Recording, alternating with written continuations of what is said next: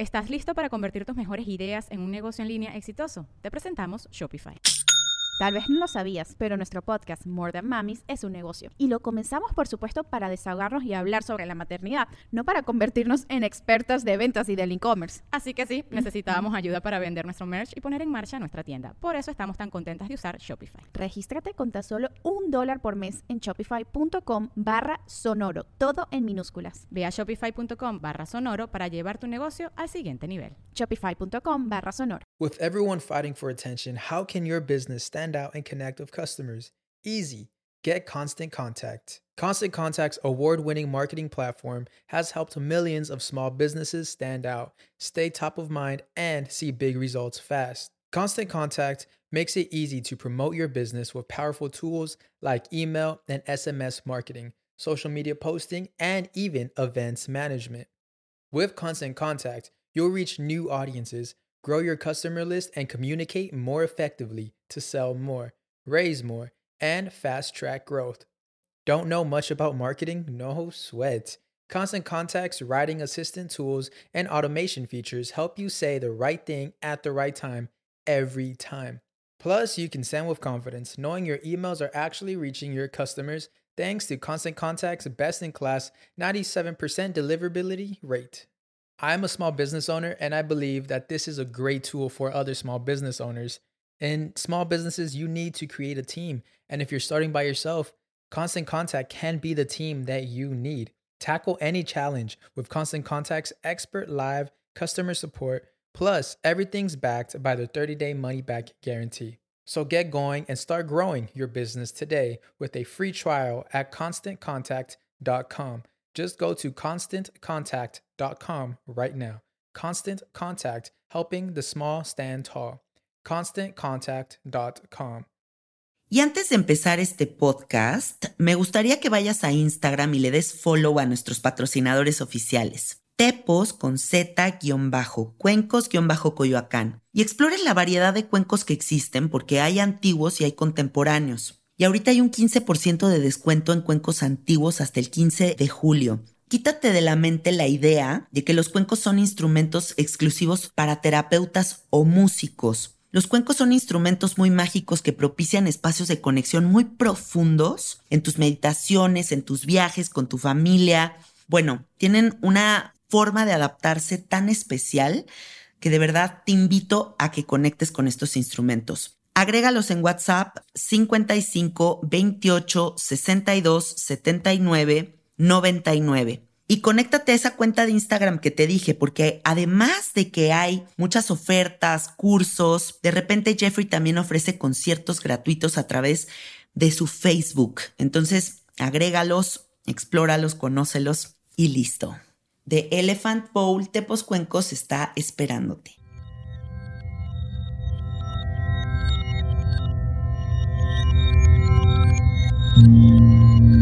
Estás escuchando Sabiduría Psicodélica por Janina Tomasini. Hola, hola amiguitos, ¿cómo están? Bienvenidos al episodio 120 de Sabiduría Psicodélica. Me siento muy contenta porque estoy en Valle de Bravo y voy a entrevistar a un amigo que mm, siento que tiene muchas cosas muy interesantes que compartir con ustedes y este podcast lo estamos grabando después de darnos un recorrido muy hermoso por su jardín, en donde tiene muchas plantas medicinales, eh, muchas florecitas, tiene varios perritos aquí en su casa, entonces fue un recorrido muy hermoso con su esposa también, que es una persona muy, muy linda.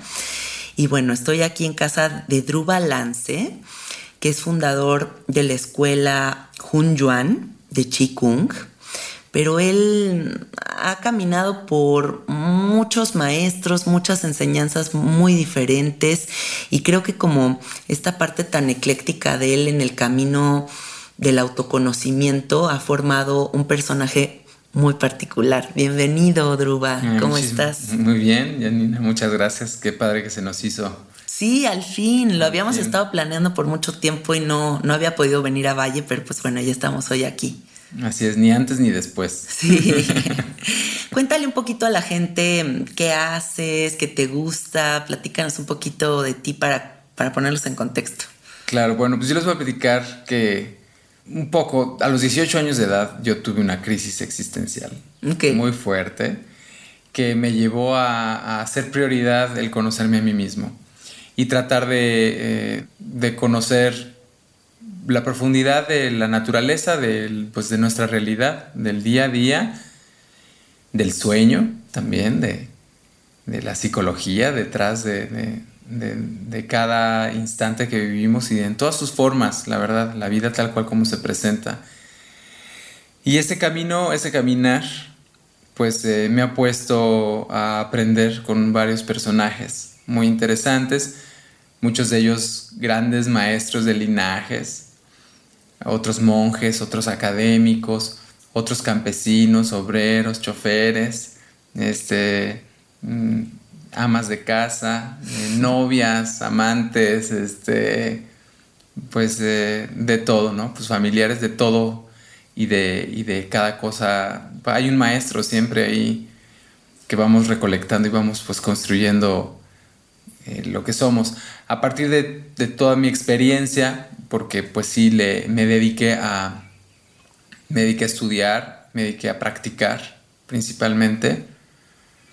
Em, pues ahora tengo la escuela Hunyuan, que además de dar Chinen Chikung, eh, también ofrezco todo un entrenamiento alrededor de lo que es eh, la sabiduría emocional, usando principalmente la herramienta de psicoterapia corporal, pero también otras. Como la expresión corporal y demás. Em, y también tengo el tema ya más directo del conocimiento de uno mismo, de forma directa y práctica a través de un curso que, que llamo Espiritualidad Despierta. Y también a través de la tradición del yoga, que es, ya es más floreado, digo yo, más floreado. Pero pues hay muchos maestros de yoga, hay mucha gente que le ha invertido mucho a su camino de budismo o de, o de yoga, hinduismo en particular, pues que le viene bien como saber bien de dónde viene, saber su historia, no nada más intelectualmente, sino a nivel de escritura y de práctica, ¿no? Filosofía y práctica. Como filosofía de vida. Sí, en Oriente la práctica es para filosofarse y la filosofía es para practicarse. Claro. ¿No? Y eso es una característica de, Oriente muy bonita. Entonces, bueno, pues eso es a lo que me dedico. Soy músico profesional. El arte me parece tan importante como todas estas otras disciplinas. Me parece un salvavidas en la vida. Y bueno, eh, estoy siempre abierto, siempre, siempre abierto a, a recibir cualquier sorpresa de cualquier forma y, a dejarme ir en cualquier dirección que, sienta que es, la, que es la propia para cada instante. Así que no me tomo nada de esto en serio, en un sentido de que sea la verdad última, para nada. Creo que la panacea es la vida misma y no algo en particular. Y pues este, eso es más o menos como que creo que para que me vayan conociendo un poquito más. Buenísimo, me encanta esta introducción. De todos estos caminos que has recorrido, de todas estas posibilidades que has explorado, ¿qué te gustaría decirle a la gente que han sido como estas, vamos a ponerle un número, tres epifanías, así tres epifanías que hayas tenido, que hayas dicho, estos caminos, qué importantes han sido para mí o qué ¿Qué enseñanzas tan profundas han traído a mi vida? Claro, pues yo los invitaría a, todos tus escuchas a que sepan que son seres multidimensionales de entrada.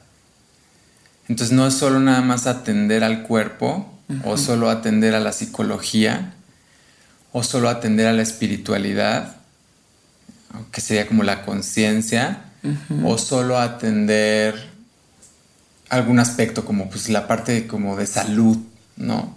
O de nutrición, o de relaciones, o etcétera, sino verlo como como un proceso de cada vez ser más permisivos, de ir descubriendo que nosotros mismos abarcamos más de lo que hemos querido abarcar y de lo que hemos estado dispuestos a abarcar y de lo que estamos condicionados también a abarcar, ¿no? Y pues este, yo lo que recomendaría es que haya de entrada un proceso de apertura a poder descubrir lo que antes no estaba disponible para nosotros mismos, pero que a partir de este podcast Porque es de verdad, o sea, cuando alguien te dice, oye, mira, hay más para ti. Sí. ¿Verdad? Alguien o algo. Sí. O un grillo te dice, o un pájaro. Pero cuando algo te señala que hay más para ti, que antes no estaba disponible, pero ahora ya, porque simplemente empiezas a ver en esa dirección y empiezas es como tú tienes una lámpara en un cuarto oscuro y esa lámpara solamente te va a revelar hacia donde apunta la lámpara. Sí. ¿No? Pero si tú volteas la lámpara en otra dirección, pues revela otra cosa que ya estaba ahí, siempre ha estado ahí, siempre te ha acompañado, pero no te habías dado cuenta antes. Entonces, este tipo de cosas que estamos ahorita platicando tú y yo, es como, mira, esta invitación es a que gires, a que gires, a que estés abierto a descubrir más de lo que ya está ahí, ¿no? Entonces, bueno, esa es como de entrada una actitud que recomiendo. Y me encanta que tu primer punto haya sido este consejo de entender la multidimensionalidad, porque si algo yo he repetido hasta el cansancio en este podcast, es el entendimiento multidimensional. O sea, es como mi tema favorito, porque siento que, que si no, entonces somos como caballitos que tienen estas cosas que les tapan la vista y el full espectro, o sea, como, como que hay como una limitante del panorama que no nos está permitiendo ver o no nos está permitiendo recibir esta invitación a darnos cuenta de otras cosas, ¿no? O sea, como esta apertura a nuevas posibilidades. Y mm, el entendimiento multidimensional se me hace como esta parte que, que equilibra todas las partes que conforman nuestro ser, porque si no, entonces tal vez soy esta persona increíblemente espiritual, y vamos a ponerlos entre comillas, pero con todo lo demás descuidado, ¿no? Y, así en todas las formas y posibilidades. Y me gusta esta parte que dices como de conciliar, pues que la vida es la enseñanza máxima, porque entonces ya no estamos poniendo tantos huevos en una canasta y en la otra no. 100%. Y creo que si tú estás escuchando esto ahorita, no te vayas a sentir mal contigo mismo, o sea, decir, ah, es que yo hago eso. No, o sea, todos somos víctimas de un condicionamiento eh, colectivo. Sí, claro. Y, en Occidente, uno de esos condicionamientos colectivos, que somos víctimas todos. Ay, sí. Desde, desde la Secretaría de Educación Pública hasta nuestra propia casa y nuestro propio linaje. Pero en Occidente hay un tema con, con respecto a la concentración. O sea, el enfoque. Se le da super prioridad al enfoque y a la concentración. Y el acto de concentrarse y enfocarse no es malo per se, no es negativo per se, tiene muchos beneficios, pero es importante descubrir que cuando uno se enfoca y se concentra, todo lo demás desaparece. Todo lo demás desaparece. Sí, sí, sí. Ese es el downside, o sea, esa es como la pérdida. Sí, eso es lo, lo malo de enfocarse, digamos. Lo negativo de enfocarse. Entonces, si vives tu vida enfocado en lo, en lo que tú crees que te tienes que enfocar, todo lo demás desaparece. Claro. 100%. Y esto que dijiste de la victimización, ¿no? O sea, como que de este lado del planeta no nos gusta hacernos tan responsables, ¿no? Nos gusta más como echar culpas. A mí me pasó una situación muy peculiar en la India que me enseñó mucho, ¿no? Algo como muy sencillo, pero que a mí me enseñó mucho porque iba yo en un coche con un taxista y adelante había mucho tráfico porque acababan de atropellar a un hombre y acababa de perder la vida. Y el taxista muy naturalmente, este hombre indio, voltea y me dice, murió porque tenía que morir. en este momento le tocaba morir atropellado, ¿no? Y dije, mira, qué chistoso la forma en la que tiene este racionamiento sobre la muerte este hombre, ¿no? Porque en México diríamos, maldito que lo atropelló, hay que meter a la cárcel al que lo atropelló, ¿no? Y nos iríamos más hacia la parte del quién es el culpable.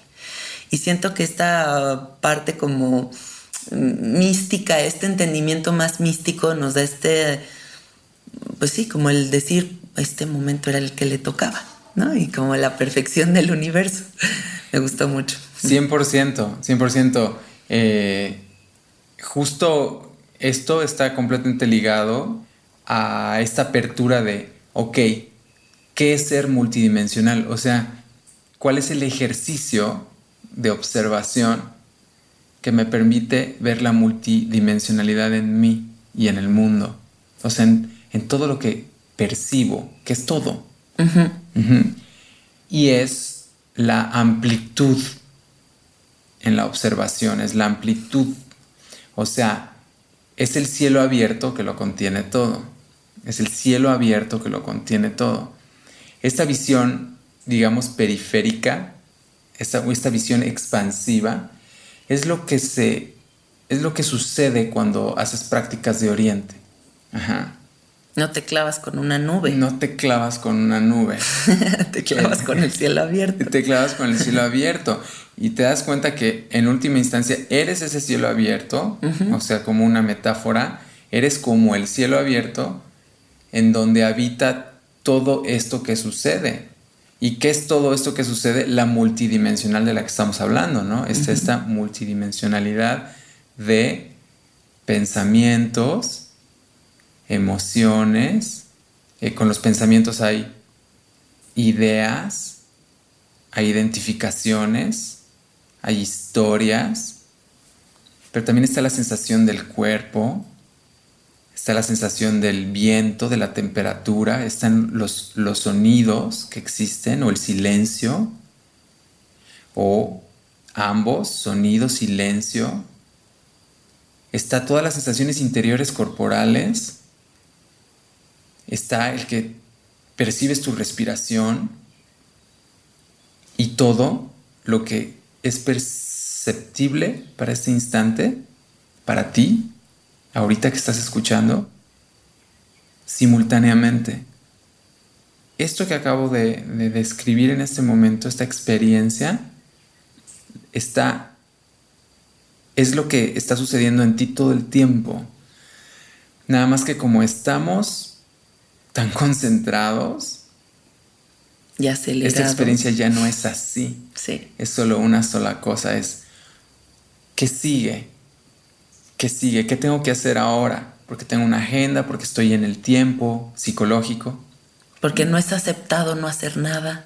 Porque no es aceptado no hacer nada. No, también siempre hay que estar como haciendo algo. 100%. sí. hay, un, hay, una, hay una carga muy fuerte de, de la culpa de no ser productivo.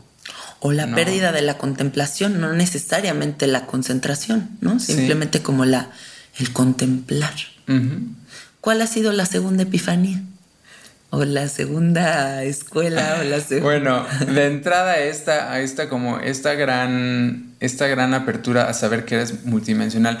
Pero dentro de esto, creo que se pueden generalizar para mi eh, experiencia algunas áreas importantes. Una es la de la sabiduría emocional, o sea, ponerle atención a tus emociones y tu psicología eh, me parece muy importante. Sí. Y no estoy hablando de psicología eh, como psicoanálisis. Híjole, me parece que con la pena, pero el psicoanálisis es, puede ser muy bueno, puede ser muy funcional en algunas cosas, pero en general se queda corto. Y cuando el psicoanálisis funciona bien, es porque se ayuda de otras cosas, lo cual no lo vuelve realmente psicoanálisis puro. Entonces, bueno, pero estoy hablando de, un buen psicoterapeuta corporal, un buen psicoterapeuta, un profesional que también se ha permitido ser multidimensional. También se ha permitido. O sea, tú no puedes pedirle peras al durazno. Claro. Entonces, si tú vas con un buen psicoterapeuta porque estás buscando el descubrirte multidimensionalmente, esa persona solamente va a poder apoyarte y facilitarte si esa persona ha trabajado la multidimensionalidad en sí misma. Es como yo con esta psicóloga que llegué y lo primero que le pregunté fue, ¿has fumado sapo? Y me dijo, sí. Dije, ok, sí voy a empezar un proceso contigo. Pero es que tenía que hablar mi idioma. Claro. O sea, tenemos que encontrar esa empatía con el terapeuta. No, si no, solamente se va a estar imaginando cosas. Tiene que tener esa apertura. Esta parte que dices multidimensional, creo que, o sea, no necesariamente con los psicodélicos, me refiero a que te entienda, que vaya como en la misma vibración en la que tú estás. Y es que, ¿sabes qué? O sea, la base de la, de la sanación en la terapia, llámese como sea, es la empatía. 100%. O sea... No puedo dejar que alguien me diga cómo cambiar mi vida si no le creo. ¿no? o sea, pues también. 100%. Y además alguien, ¿no? Estudiantes que van contigo o personas que van a sesiones contigo, eh, lo más importante es crear un vínculo. Sí, totalmente. Un vínculo emocional de empatía, que sepan que estás con ellos sí o sí. Eso es la puerta que, es la llave que abre la puerta, ¿no? En un proceso terapéutico. Entonces la relación es lo que sana. Sí. Eso es lo que es muy loco, ¿no? Y ya lo demás es como son los medios, las vías, las formas y demás. Entonces, bueno, ponerle atención a, la parte de las emociones es importante y dentro de las emociones y dentro de la psicología hay un tema que se toca poco y que, se, que es muy importante. Es, es el tema de traer a la luz lo que no has querido traer a la luz, ni para ti mismo. ¿Y cómo nos da miedo eso? Y cómo nos da miedo eso. Y de hecho, eh, nuestra vida entera está volcada a defender el que eso sea visto, tanto por nosotros como por los demás. Es una gran cantidad de energía que está dispuesta a defender, a evitar, a esconder eso. Entonces, traer a la luz lo que...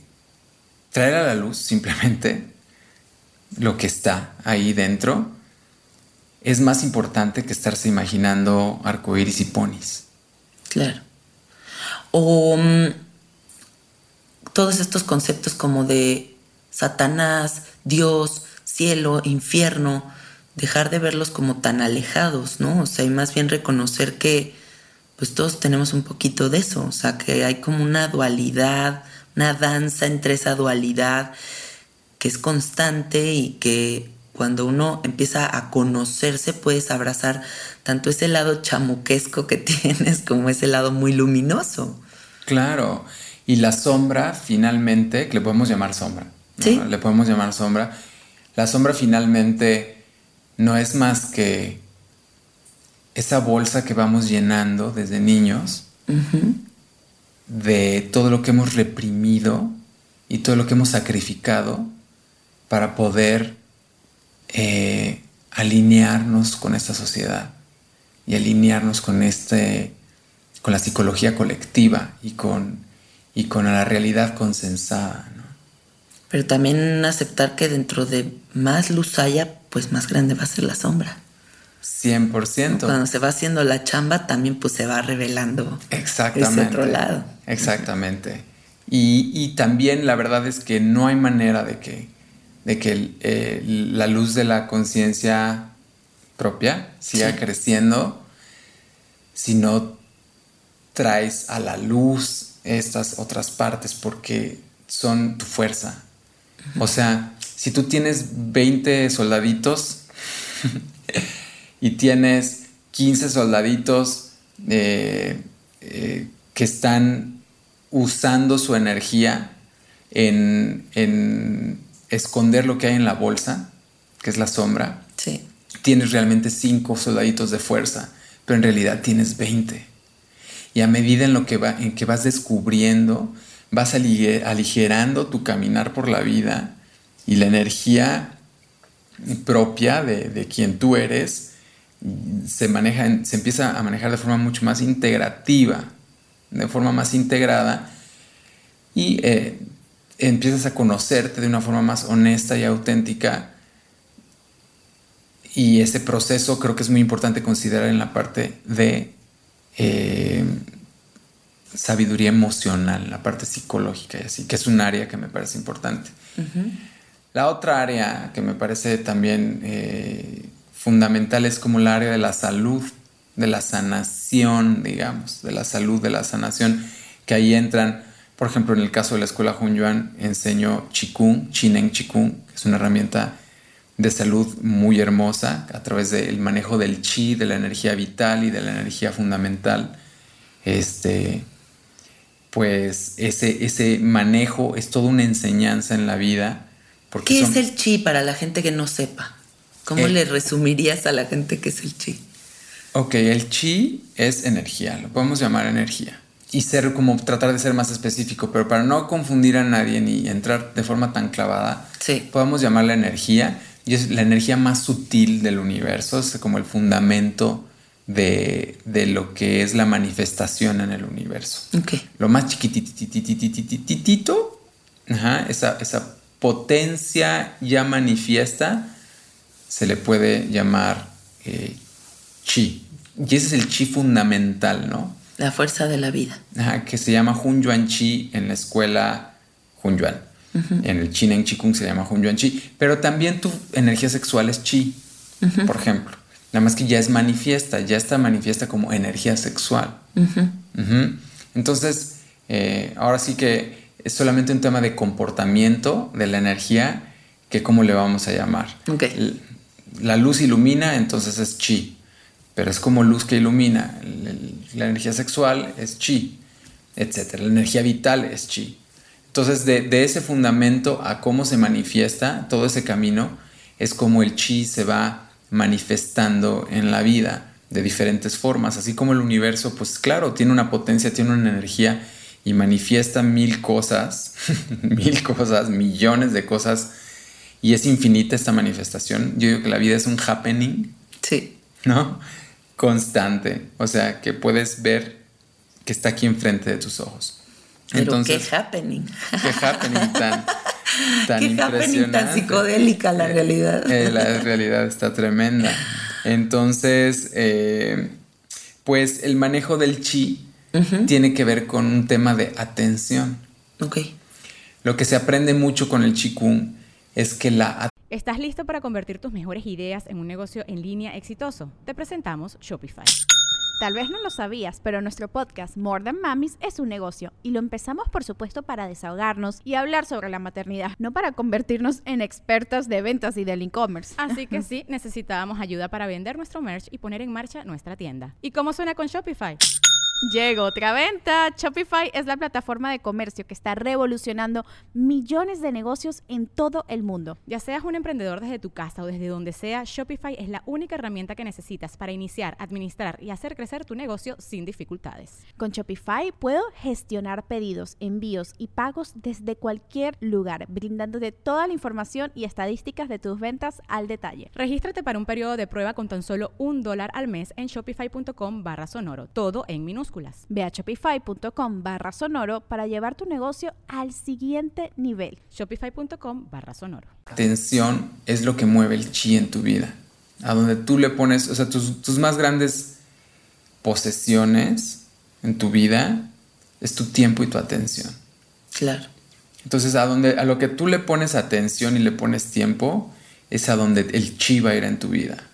Y es real. Y es real. Y es muy real. Es muy real. Sí. Tú puedes, y hay, pruebas científicas, tú, y, no creas que soy este fundamentalista de la ciencia para nada, pero hay pruebas científicas. Ok. que le encanta a la gente esto, entonces bueno. Sí. Ok, eh, pero si miras solamente tu mano derecha y te concentras solamente en tu mano derecha, tu mano derecha va a recibir más sangre, va a empezar a, a circular más sangre en esa zona del cuerpo. Entonces, claro, en lo que nos enfocamos ahí va nuestra energía. Entonces esto es tanto en lo positivo como en lo negativo. Entonces el, el, el Qigong se basa en, en, el, en la atención para desarrollar las técnicas para mover el chi. Y de ahí se aprende mucho, se aprende mucho a saberte concentrar. Sé que hace rato hablé de que la concentración tiene, un, tiene su luz sombra, claro, pero aprenderse a concentrar es muy importante, es muy positivo aprender a sostener la atención de forma tranquila, de forma en paz. Se sostiene la atención en Qigong y se sostiene la atención siempre eh, vinculado a... Es muy chistoso porque es una concentración con una mente muy vacía. Con una mente muy vacía, con una mente muy simple. Así lo dice el maestro Pan, el fundador de la escuela de Chin Qigong. La mente es simple, pero la mente está en lo que está haciendo. Ajá, así es como lo dice él. Entonces ya para que yo pongo otra, otra manera de explicarlo, ¿no? Mejor así como él lo Esa es muy bonita. Sí, muy bonita. A la mente simple en lo que está haciendo. Y a partir de ahí se desarrollan las prácticas de, de Chinen Chikung. Y ese manejo de energía me parece a mí fundamental porque de las cosas que nuestro individuo puede aprender a hacer a nivel de, de acciones en la vida, con respecto a salud, eso me parece como muy, muy importante. Me parece fundamental el, que, el que podamos tener una relación muy sana con la, con la fuerza de vida. Sí. Que podamos aprender a saber cuál es el lenguaje de esta relación con la fuerza de vida. Yo tomé el curso de Druva, tomé el curso de Qigong y lo estuve practicando y lo que les puedo compartir al respecto es que, bueno, para empezar, una de mis palabras favoritas en la vida que es la disciplina. O sea, el tener una disciplina, un compromiso con una práctica, me parece algo que educa a, a nuestro monstruito muy cabrón, ¿no? Como que lo doma, ¿no? Entonces, todas estas prácticas que me, me comprometen a un hacer, a un cultivar, me parece fundamental. Segundo, el entendimiento de la energía vital, que sería lo que yo llamo chi, lo que yo entiendo como chi, ¿no? O sea, no, ustedes naturalmente van a comprender lo que es el chi, porque ustedes pueden ver a alguien que tiene toda esta gracia, esta energía, este poder y que tiene todo este chi tan tremendo y alguien que está deprimido y que a lo mejor hasta su voz cambia, la forma en la que se mueve, la energía que manifiesta en un cuarto, en una habitación a la que llega, ¿no? O sea, yo eso es lo que siento como el chi. O cuando ahorita estaba recorriendo el jardín de Druba y pude cortar una frambuesa y comérmela inmediatamente, supongo que esa frambuesa tiene una energía muy distinta a la, a la energía que tiene una frambuesa que está en el supermercado. ¿No? Y que ya perdió como ciertas cualidades. Entonces, o alguien que está vivo o alguien que está muerto. O sea, como lo que está vivo tiene todo este chi. Entonces, bueno, lo que a mí me gustó mucho de este curso fue como esta oportunidad de entender cómo cultivar esta energía vital o cómo dirigir esta energía hacia esa mente tranquila, ¿no? Como esta, sí, como un arte, ¿no? Como un arte del silencio, como un arte de la paciencia, porque también son como estos movimientos muy sutiles, em, como poner una fuerza como en, el core, como en la, en la pancita, ¿no? Como en el ombligo, eh, como apretar, como esta parte del chakra raíz. Y, y, bueno, varias cosas, pero es muy interesante y me gustaría que ustedes también googleen como el Qigong para que se den una idea de cómo es esta práctica y los beneficios que puede traer a la vida de la gente, porque es medicina, es una medicina muy potente. Está increíble, la verdad es que sí. Eh, el chi sigue a nuestra atención, queramos o no. Y algo muy importante es que si, si estamos condicionados a poner nuestra atención afuera y que nuestra psicología sea, ¿qué necesito? ¿Qué me falta? Ajá entonces, claro, cuando, cuando la mente está afuera, la atención está afuera y, y están estos pensamientos, además detrás, esta psicología de que este instante carece de algo y que el, futuro tiene lo que careces ahorita, como el caballo percibiendo la zanahoria que tiene amarrada su cabeza. Sí. Este, pues nos deploramos de chi y nos enfermamos a nivel psicológico, a nivel emocional y a nivel físico, ¿no?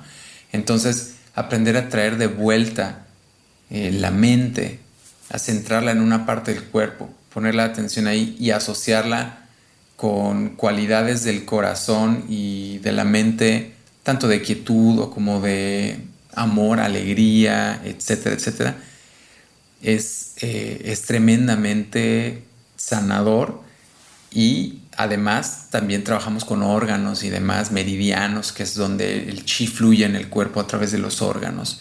Pues es, una experiencia muy bella eh, de cultivo, como bien dijiste, eh, que recomiendo muchísimo y que a mí, para mí ha sido muy, muy valiosa. Hay un meme que me gusta mucho que está un niñito asiático tirado en un charco de lodo y mm, una bota le está pisando la cara. Y entonces el niño dice, el mundo me ataca, el mundo me ataca. Y en la siguiente imagen se da cuenta de que él tiene el brazo metido en la bota y él se está pisando solito, mm. Y entonces se empieza a atacar de risa y la imagen ya es el niño riéndose de, la bota pisándote. ¿Por qué te cuento esto del meme? Porque em, me gusta mucho esta idea que tú tienes sobre el concepto de la sanación, ¿no? O sea, como que siento que se está poniendo muy de moda este concepto muy New Age de cómo me sano. Y me gusta mucho lo que compartiste en el retiro que dimos mi esposo y yo con relación a esto. ¿Qué, qué, qué, onda con eso? O sea, ¿por qué la gente siempre está pensando que algo está mal? ¿Cómo podemos corregir eso? Bueno, conociéndonos a nosotros mismos. Claro. Conociéndonos a nosotros mismos. O sea, y no es como, no es algo tan exigente lo que estoy diciendo, simplemente es emprender el viaje. Sí. Comenzar a emprender el viaje, empezar a dar el primer paso hacia nosotros mismos. Porque en el primer momento que empieces a, a, dar el paso en conocerte a ti mismo, te vas a dar cuenta de que, o sea, quien tú realmente eres no carece de nada. No le falta nada Qué bonito, sí. Y está completo. Y es, y es un estado, el de conocerse a sí mismo es un estado de, profunda satisfacción. Hay satisfacción y hay paz. Y si hay satisfacción y hay paz, neto no hay eh, necesidad de estar eh, elaborando qué falta. O sea, hay una sensación de completud. Entonces, eh, básicamente por la sensación de carencia, buscamos sanarnos y la sensación de, que, de imperfección y de que falta algo y de que algo intrínsecamente está mal. O sea, partimos, partimos desde un error, ¿sabes? Buscamos la sanación partiendo desde el error. Y es que aquí estás diciendo algo muy importante, porque si nosotros sentimos que algo está mal y que hay que corregirlo, entonces entran aquí dos cosas que son muy feas. La expectativa y el deseo insaciable. ¿no? O sea, como que no estás en el presente, estás buscando en el futuro un encuentro con algo. Y entonces, pues hay un vacío, inevitablemente. Por supuesto. Ese, ese, ese ser que tú crees que está mal, ese ser que tú crees que está dañado y que, que está incompleto, ese ser en última instancia no es quien tú eres, verdaderamente. No, no, sí relativamente, pero no de forma última, no de forma absoluta, sino de forma relativa. Entonces, el proceso no está en basarse, o sea, el proceso de conocerse a sí mismo no está en basarse en ese personaje relativo para tratar entonces de ponerle su parche a ese personaje relativo, sino de saber que ese personaje relativo puede aprender a dar espacio a la experiencia, a que a través de, ese personaje relativo fluya la fuente de lo que realmente eres y exprese lo que realmente eres y puedas, pueda haber una fractura a donde tú puedas entrar, a ir profundo, a tener la experiencia de lo que realmente eres, que no es una filosofía, ni, ni es una teoría, ni es algo intelectual, es algo experiencial, que es inefable. Y también creo que, así como comentaste al inicio del podcast, ¿no? Que a partir de una crisis existencial es que tú te descubres o te empiezas a trabajar o empiezas a hacer ciertas cosas para salir de ahí. Entonces creo que también sería bueno invitar a la gente a navegar la crisis como un gran maestro. Y entonces no es que estés mal, es que es un momento muy específico de tu vida que cuando uno toca fondo lo único que puede seguir es salir hacia la superficie, ¿no? Entonces, más bien cómo podemos abrazar la crisis o entender los momentos difíciles de la vida desde otro lugar. 100%. 100%. Parte del problema es que nos las pasamos prefiriendo eh, lo que es placentero. Lo cómodo. Que es, sí, cómodo y conocido. Y evitando eh, lo que es intenso y evitando lo que no es cómodo, lo que no nos gusta, evitando el dolor. y, eso eh, genera una lucha constante, un como acelerar y frenar el coche al mismo tiempo, que no hace más que forzar el motor y no ir a ningún lado. No, es esa, es esa alegoría. Totalmente. Eh, pues eh, creo que esa, es la situación en la que, en la que de pronto nos encontramos. ¿Cómo, cómo lograr salir de, de ese punto? Bueno, pues puedes saber que todo es perfecto. Si tú te encuentras en una crisis, esa crisis tiene una dirección y no está trabada. Esa crisis va a terminar en algún momento y va a terminar en algún momento de en donde vas a tener una elección. O sea, cuando nosotros resistimos el dolor, sufrimos. Esto es muy importante. Cuando tú resistes el dolor, sufres. El dolor es dolor pero la resistencia al dolor es sufrimiento y ese sufrimiento puede ser acumulado, esa resistencia va acumulando sufrimiento y ese sufrimiento va a llegar un momento en el que va a ser insoportable. Y entonces cuando es insoportable es cuando viene una oportunidad de, de transformación, de dirección, de cambiar de dirección, de tomar diferentes decisiones de tomar diferentes elecciones. Y poco a poco vamos aprendiendo que, que el sufrimiento es eh, muchísimas veces. Podría decir que el 99% del sufrimiento es autocreado. Sí, completamente. Es autocreado. Entonces, el sufrimiento sí es muy, muy opcional. Y, ¿Te identificas o no te identificas? El dolor no, el dolor es inevitable. El dolor es inevitable, el sufrimiento es opcional, pero ¿qué te hace sufrir? Es lo que uno debe de aprender a, darse cuenta, es esa resistencia. Y la resistencia para ti es diferente para mí, no hay fórmulas, ¿no? ¿Cuáles son tus condicionamientos? Son diferentes a mis condicionamientos, a los condicionamientos de tu vecino, a los condicionamientos de otra persona en otro país. Pero finalmente son los condicionamientos, las historias, las narrativas, los, todo lo que nos contamos que es lo que crea eh, la base para que haya poca flexibilidad con respecto a lo que espontáneamente la vida te va mostrando. Entonces, si lo resistes, porque estás muy convencida, muy convencido acerca de tu propia narrativa, de tu propia visión, de tu propia forma de hacer las cosas, empiezas a sufrirla. Muy en el personaje. Muy en el personaje. Entonces, por eso el personaje, o sea, el, camino de, de conocerse a uno mismo es que este personaje se aliviane, se suavice.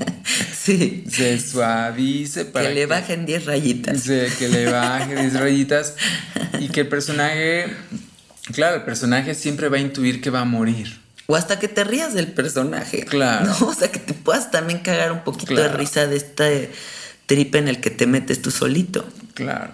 Druba, vives aquí en medio del bosque, rodeado de plantas, de plantas medicinales, de árboles gigantes que crean como esta cúpula, estos sonidos de pájaros tan hermosos. ¿Qué significa o qué ha traído a tu vida esta oportunidad, ¿no? O sea, como esta experiencia de estar cerca de la naturaleza. ¿Qué ha sido para ti? ¿Qué, ¿Cómo es vivir la vida de esta manera? Es muy interesante porque, por un lado, claro, que si yo me permito que sea una contención, es una contención. Entonces, en la medida que me he permitido que, que la naturaleza me contenga, me dé eh, seguridad y me dé espacio para, para, profundizar, para ser más sensible y sentir y, percibir pues todo lo que la naturaleza manifiesta, pues eso sucede. Pero realmente es una elección. O sea, hay gente que, que va a la naturaleza y dice, o sea, yo jamás podría vivir en la naturaleza, no hay nada. Ajá. Es que aquí no hay nada. ¿no? Yo no podría salir de la ciudad porque aquí no hay nada. Entonces, también es una chamba de recordar todos los días que aquí en la naturaleza me gusta recordar que no es por la naturaleza que estoy experimentando eh, algún tipo de plenitud o profundidad o continuidad en el trabajo de cultivarse o de cultivar presencia o de tratar de, vivir una vida sana. Trato de recordarme eso porque es muy fácil, tanto aquí como adentro de un departamento en la ciudad, creer que las circunstancias son eh, la causa de nuestra condición. Claro. Sin embargo, si la naturaleza, si te abres y te permites, si la naturaleza tiene un extra, sí tiene un extra a, pues, a una ciudad, en términos de, vitalidad, en términos de salud y en términos de sentido profundo, de, conexión con, con, la vida, porque pues ves muchas formas, ves muchas maneras de ser. Cuando ves una mosca, ves una forma de ser, cuando ves una abeja, ves una forma de ser, y cuando ves cada planta, cada flor, es una forma de ser. Entonces eso sí es algo que quieras o no, es inevitable, está ahí en tu cara, está enfrente de ti, y es inevitable pues no darse cuenta, ¿no? Sí, ahorita recorrí el jardín con tu esposa y, y mm, había un girasol gigante que como que le tiró esta partecita que, protectora, que son como unas mini florecitas, y de ahí te, te das cuenta como detrás de eso está como todas las semillas de girasol apiladas en abundancia absoluta. Y me dice tu esposa, ¿cómo voy a dudar de la abundancia del universo? ¿Cómo vamos a tener miedo si estás viendo esto? ¿No? y aprietas otra cosita y salen otras 100 semillas y de todo le aprietas y salen semillas y brotan cosas y o sea, no para de dar, ¿no? Y creo que eso es algo muy bonito que, que la gente que vive en la naturaleza puede ver. Y otra cosa muy importante, la alineación con los ciclos, ¿no? O sea, como ahorita estamos grabando este podcast a oscuras, porque el sol ya se fue y nos estamos adaptando a ello, ¿no? Nos estamos permitiendo como adaptarnos a ello.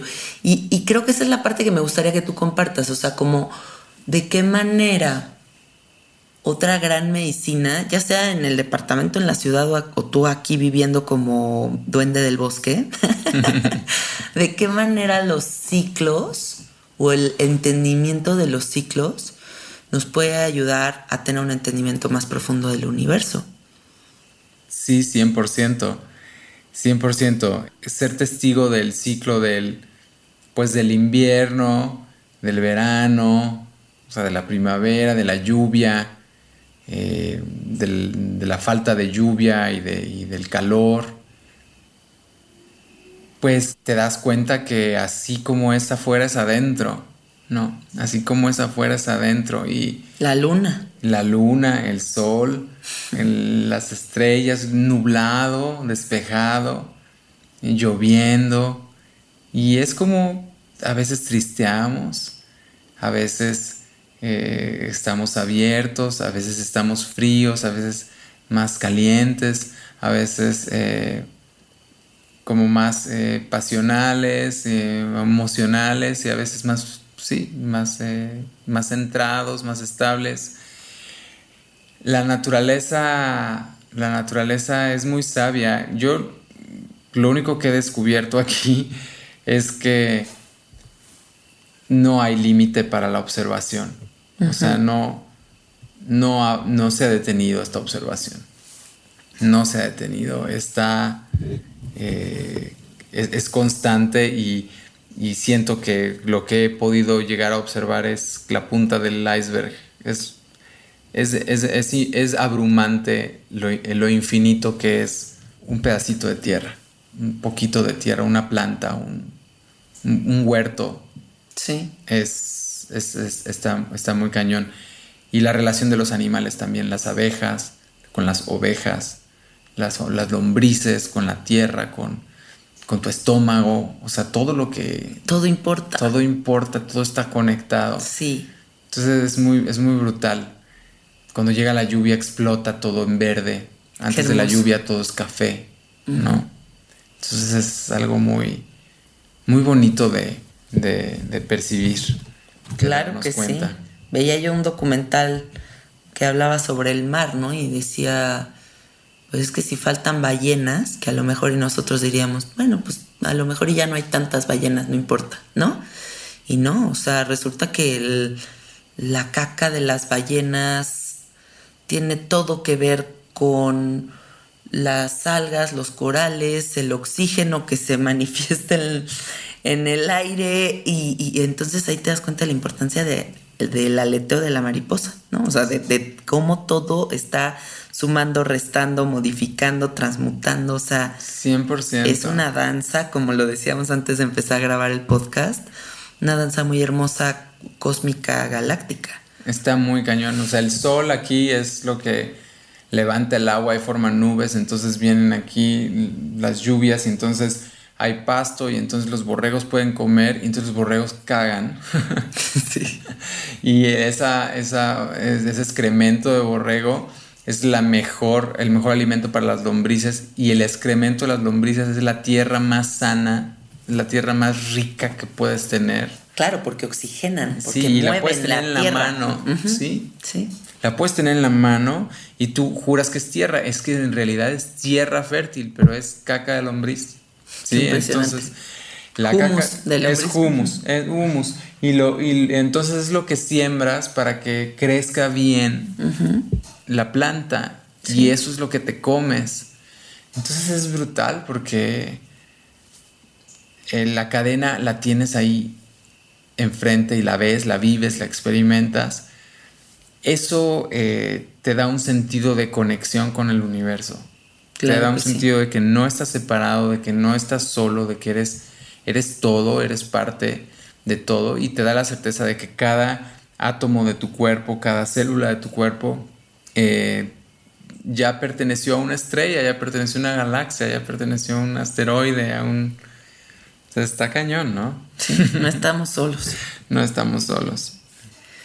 Druba, platícanos de los cursos que vienen o de los cursos que estás impartiendo en este momento, porque yo sí creo que hay muchas personas que pueden aprender cosas muy padres de ti y sobre todo me interesa mucho que nos platiques de este curso que estás a punto de dar que se llama Espiritualidad Despierta. ¿Qué es la espiritualidad despierta?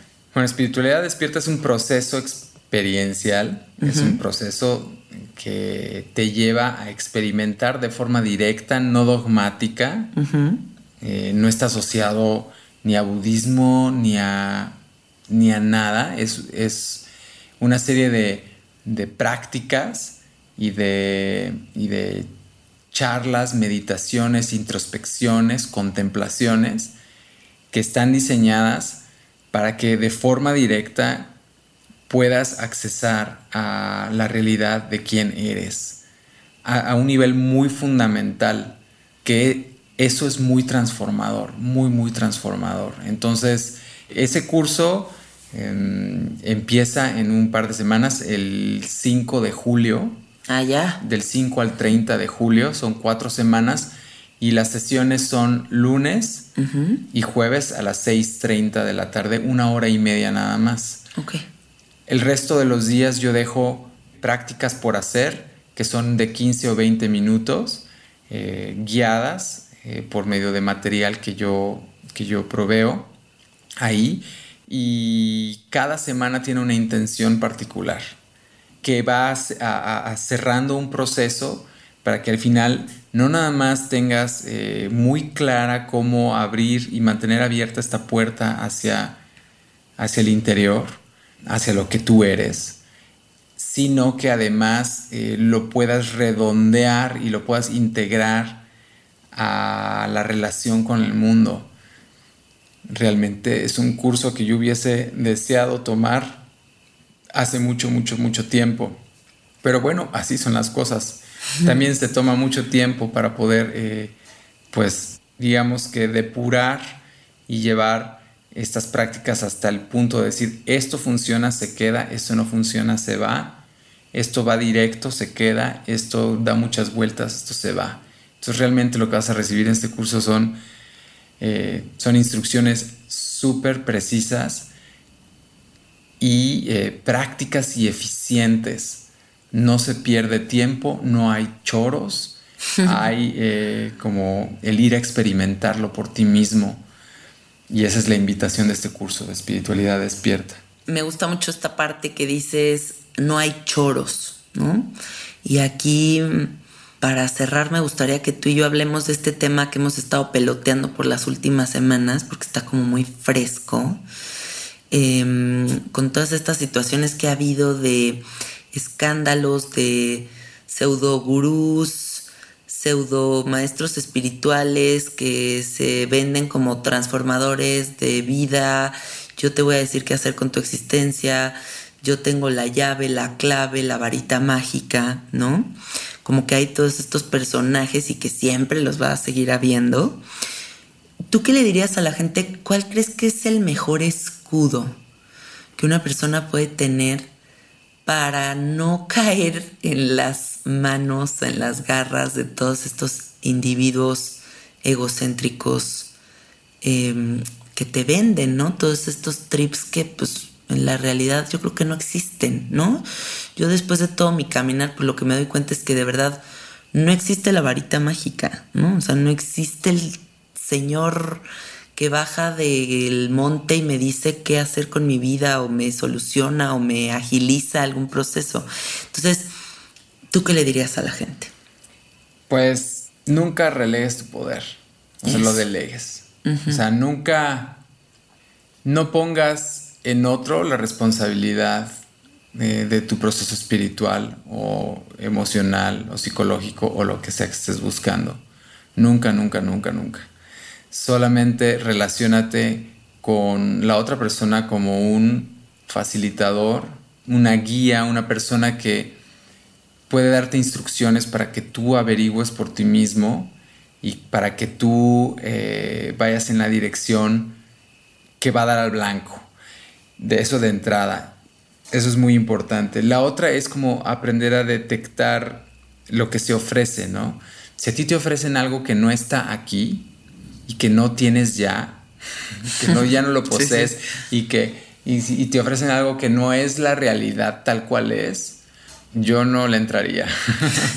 Sentiría que simplemente voy a perder el tiempo porque, porque la realidad no está en otro lugar, la realidad no está en el futuro, no está oculto ni es una enseñanza secreta. Es, está ya accesible, está a la mano, está enfrente de nosotros y es solamente eh, lo que tenemos que aprender es a remover los filtros eh, y las distorsiones y ciertos eh, condicionamientos y ciertos temas de identidad para poder simplemente tomarnos como lo que siempre hemos sido, lo que siempre ha estado ahí, lo que es real.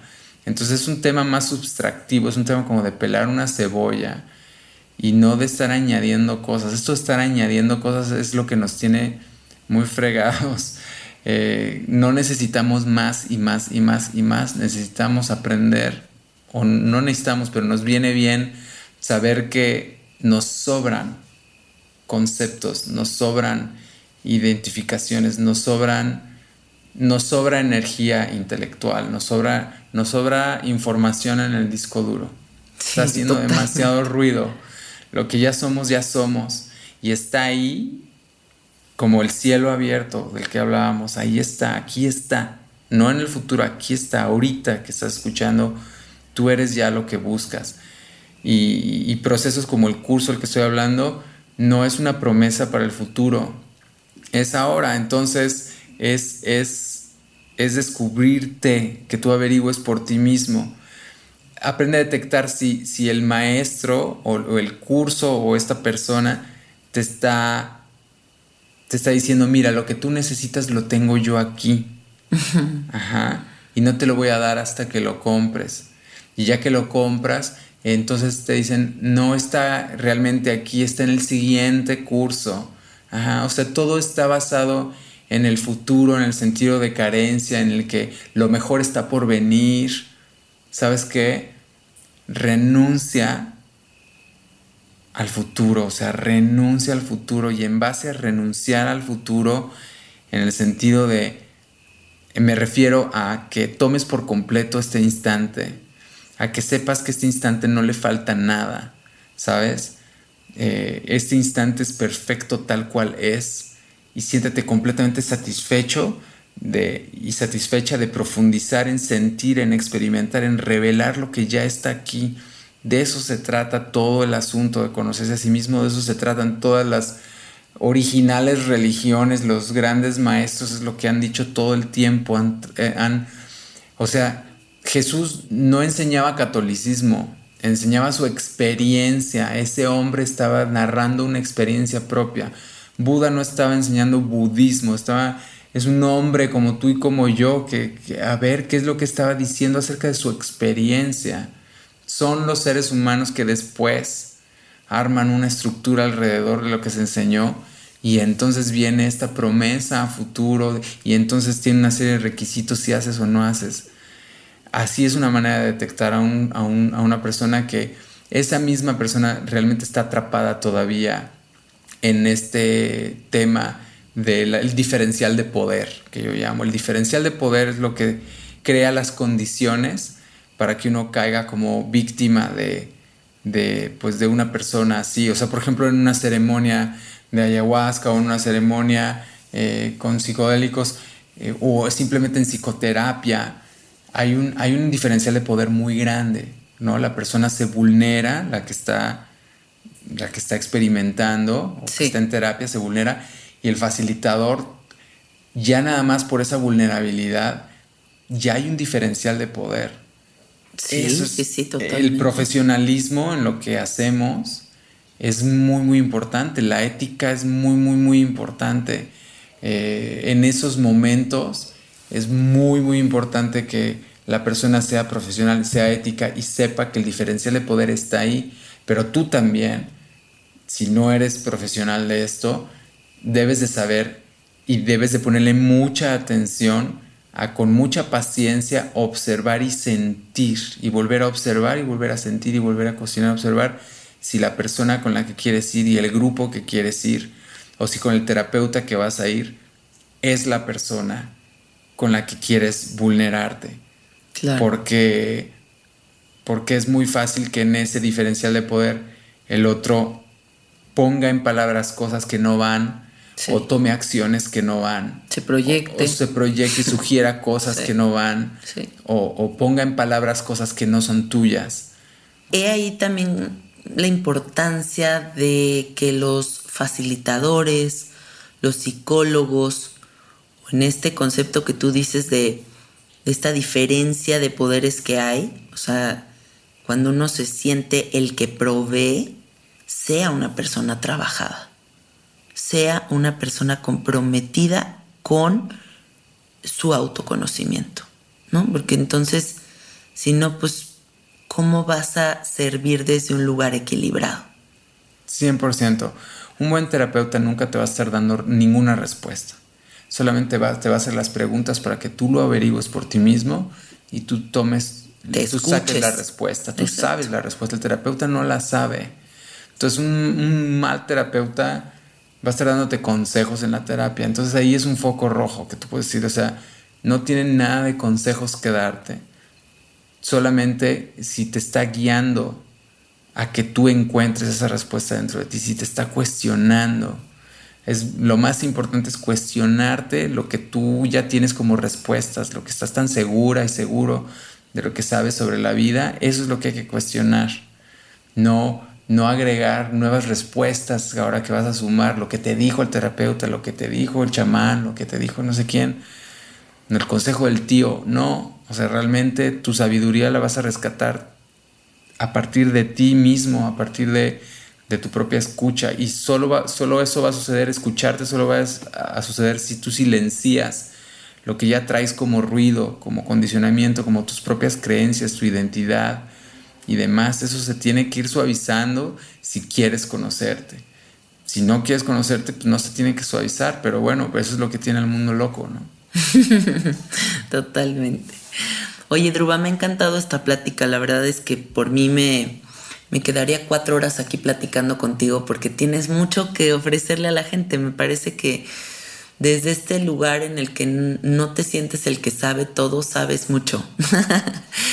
y eso es muy bonito de ver, ¿no? Como estos maestros que invitan a, al juicio, a la crítica, a la libertad y, el juicio y a la crítica me refiero como a cuestionar lo que se ha dicho, ¿no? O sea, que no sea como yo tengo esta verdad absoluta, sino que cuestiones. Y creo que eso es algo muy, muy hermoso.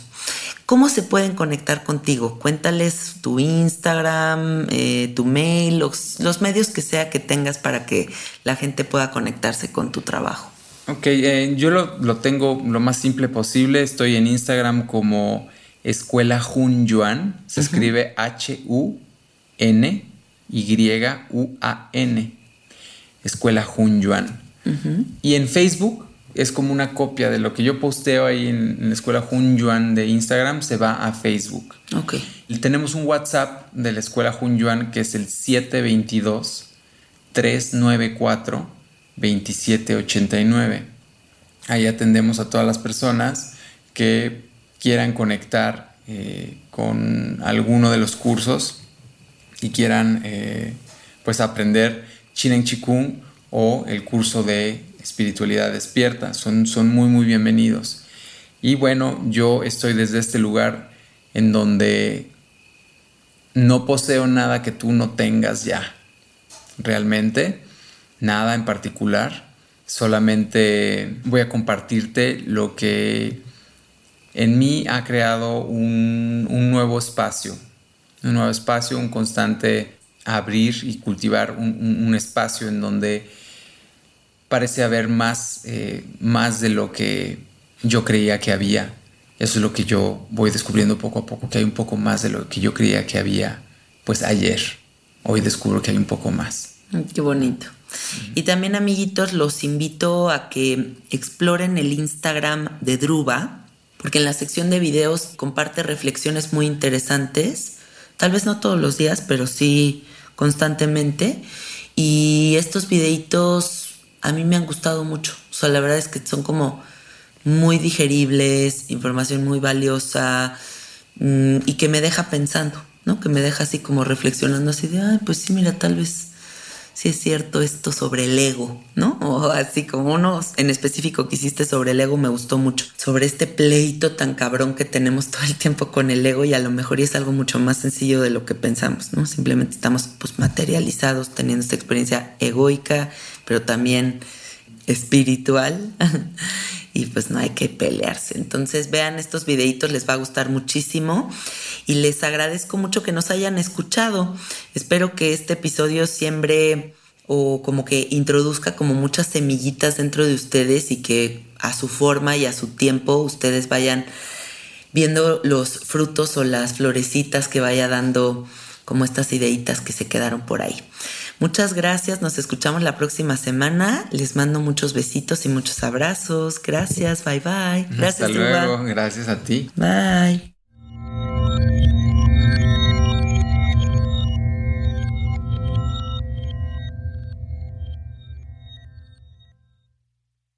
¿Estás listo para convertir tus mejores ideas en un negocio en línea exitoso? Te presentamos Shopify. Tal vez no lo sabías, pero nuestro podcast More Than Mamis es un negocio y lo empezamos por supuesto para desahogarnos y hablar sobre la maternidad, no para convertirnos en expertas de ventas y del e-commerce. Así que sí, necesitábamos ayuda para vender nuestro merch y poner en marcha nuestra tienda. ¿Y cómo suena con Shopify?